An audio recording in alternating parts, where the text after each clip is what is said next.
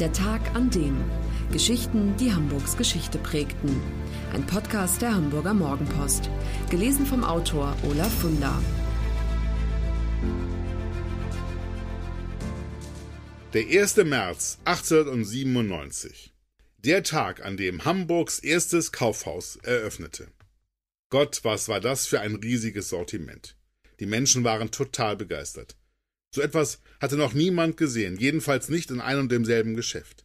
Erlesene Möbel, echte Orientteppiche, Hutkreationen aus Paris und Sonnenschirme aus reiner Seide und das alles unter einem Dach. Für Hamburg war es ein epochales Ereignis, als am 1. März 1897 das Warenhaus Hermann Tietz am Großen Burster, der damals wichtigsten Hamburger Straße, eröffnete. Das erste moderne Kaufhaus der Stadt. Übrigens Warenhaus schrieb man damals noch mit Doppel-A. Kaufmann Oskar Tietz war der Gründer. Den Grundstein zu seinem Imperium hatte er 15 Jahre zuvor gelegt, als er in der ostthüringischen Stadt Gera sein erstes Kaufhaus baute. Das Geld hatte er sich von seinem Onkel Hermann geliehen. Nach ihm benannte er aus Dankbarkeit seine Geschäfte. Mit der Zeit kamen immer mehr Filialen hinzu, und als Oskar Tietz Hamburg besuchte, weil er Kaffee für seine Lebensmittelabteilungen ordern wollte, war er gleich so beeindruckt von der Lebhaftigkeit und Eleganz der Hafenstadt, dass er beschloss, hier eröffne ich auch ein Geschäft.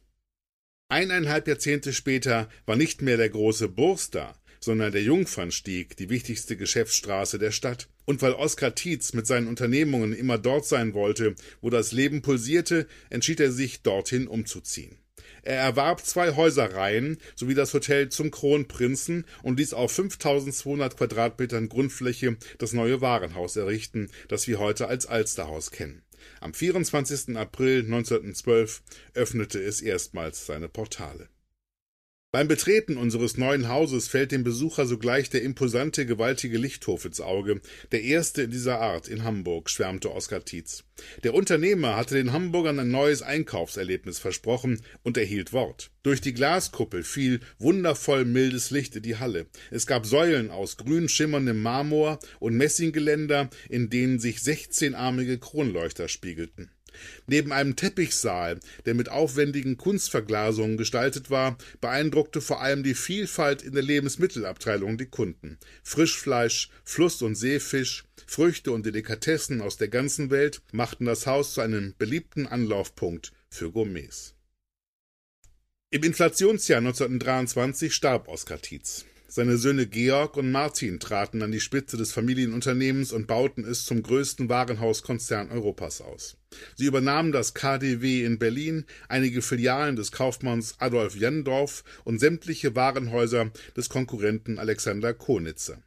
Der Siegeszug schien nun nicht mehr aufzuhalten. Beim 50. Firmenjubiläum 1932 arbeiteten im Hermann-Tietz-Konzern mehr als 20.000 Beschäftigte in 19 Filialen. Ein Imperium. Aber dann ging es mit einem Mal bergab. Wirtschaftskrise und Massenarbeitslosigkeit Ende der 20er und Anfang der 30er Jahre sorgten dafür, dass die Umsätze in den Geschäften sanken.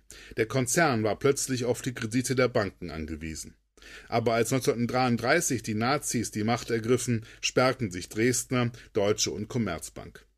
Einem Juden Geld leihen? Das war nicht mehr opportun. Und außerdem bot sich die Chance, den Konzern für einen Appel und ein Ei zu übernehmen. Einem Juden Geld leihen, das war nicht mehr opportun. Und außerdem bot sich die günstige Gelegenheit, den Konzern für einen Appel und ein Ei zu übernehmen.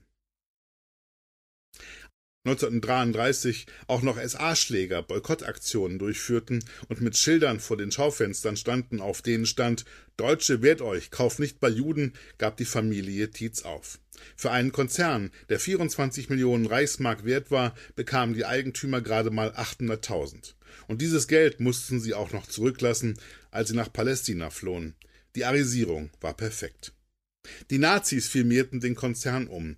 Er hieß nunmehr Hertie und aus der Hamburger Filiale wurde 1935 das Alsterhaus. Seither erinnerte nichts mehr an die Wurzeln, bis im Jahr 2013 am großen Burster ein Haus abgerissen wurde. Wenigstens für ein paar Tage war nun auf einer plötzlich freistehenden Wand ein alter Schriftzug sichtbar geworden. Hermann Tietz stand da in riesigen, etwas altertümlich wirkenden Lettern, der Originalschriftzug aus dem 19. Jahrhundert. Das war der Tag an dem Geschichten, die Hamburgs Geschichte prägten. Eine neue Folge lesen Sie jeden Sonnabend in Ihrer Mopo und hören wöchentlich einen neuen Podcast. Noch mehr Historisches aus Hamburg, wie zum Beispiel das Buch zu dieser Serie oder die Magazine Unser Hamburg, finden Sie auch online in unserem Mopo-Shop unter www.mopo-shop.de.